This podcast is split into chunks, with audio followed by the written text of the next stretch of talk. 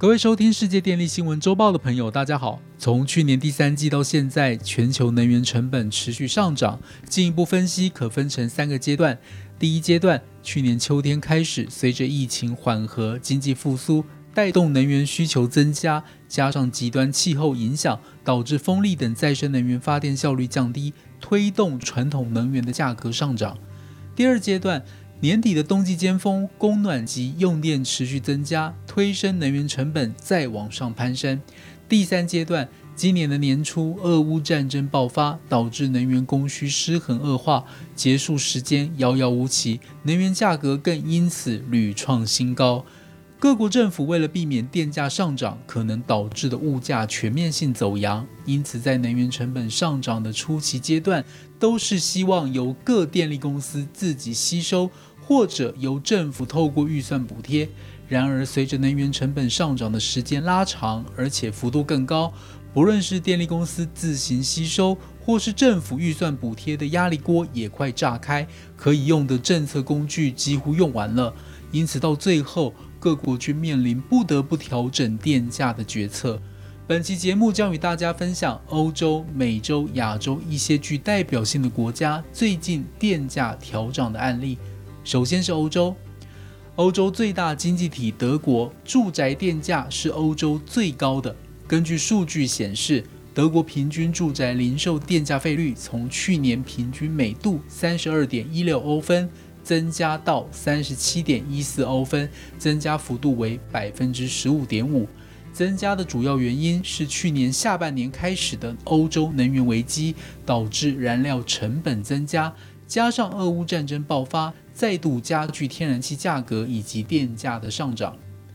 为了减轻人民负担，德国政府在二月宣布，将从今年七月一号起。终止收取原先电费内含的再生能源附加费，比原定计划提前半年实施。未来德国将以能源及气候基金 （EKF） 弥补其中收入损失，并用以补贴再生能源发展，而 EKF 将增加约六十六亿欧元的支出。再来是法国，法国能源监管机关 CRE 表示。如果没有政府干预的话，电价将会上涨百分之四十六。因此，法国总理在去年第四季宣布建立电价盾牌，目的要将电价的平均涨幅限制在百分之四，适用于受管制电价的住宅用户。而在今年一月三十一号。法国政府宣布将电价盾牌扩大到所有非住宅受管制电价用户，并努力将电价平均涨幅控制在百分之四。接着，我们来看看美国。根据美国能源资讯管理局 （EIA） 的数据显示，美国今年一月份全国平均住宅电价为每度十三点七二美分，比去年同期成长百分之八，是十多年来最大增幅。而二月份进一步上涨至十三点八三美分，创下历史上二月份的最高纪录，已经接近夏季电价价格。EIA 预估，二零二二全年美国平均住宅电价将比去年成长百分之四点六。美国电价上涨的直接原因，也是俄乌战争推升了原本已经十分高昂的天然气成本。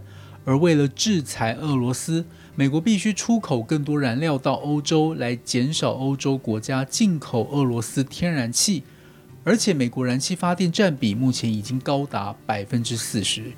此外，为了避免再度发生德州大停电的事件，抵御气候变迁所导致的自然灾害，公用电业和监管机构必须加强电网韧性，在新的输电线路、再生能源。储能等设备上投入更多资金，而全球供应链混乱也使得这些维护和升级变得更加昂贵。这些费用最后都将反映在电费账单上。最后是亚洲，日本在去年第四季以及今年第一季，为了反映能源成本，已经调整过电价。而日本十家电力公司近日也宣布。六月份的电费预计将比去年同期上涨百分之九到百分之二十四，届时电费将达到过去五年以来的最高水平。这次电费增加主要是因为受到俄乌战争影响，导致天然气和煤炭等燃料成本上涨。时间电力公司中，已经有五家公司燃料采购成本超过政府所设定的上限。目前超出的部分由电力公司自行承担，但是不可能长期吸收不断增加的燃料成本。因此，目前日本正在进行是否取消调整上限的讨论。再来是韩国，韩国在去年第四季已经调整过一次电价，然而韩国电力公司表示，今年第一季由于全球能源成本高涨，加上电价冻结。今年第一季的亏损已经创下历史新高。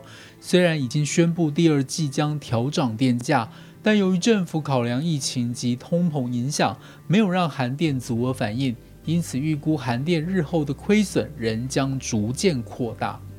综合以上报道，根据我们的观察，可以发现，在面对能源成本激增的情况下，欧美各国虽然一开始透过吸收或补贴的方式应应，但由于受到的影响力道较大，他们已经在能源成本上涨的第二阶段开始调整电价，而日韩也在去年第四季就已经将部分能源成本反映在电价上，今年第二季又还有再一次调涨电价的决定。以上是本周世界电力新闻周报的整理报道，国际上电力的大小事，我们会持续密切关注。并且跟大家分享。若喜欢我们的频道，欢迎与好朋友分享哦。我们下周再会。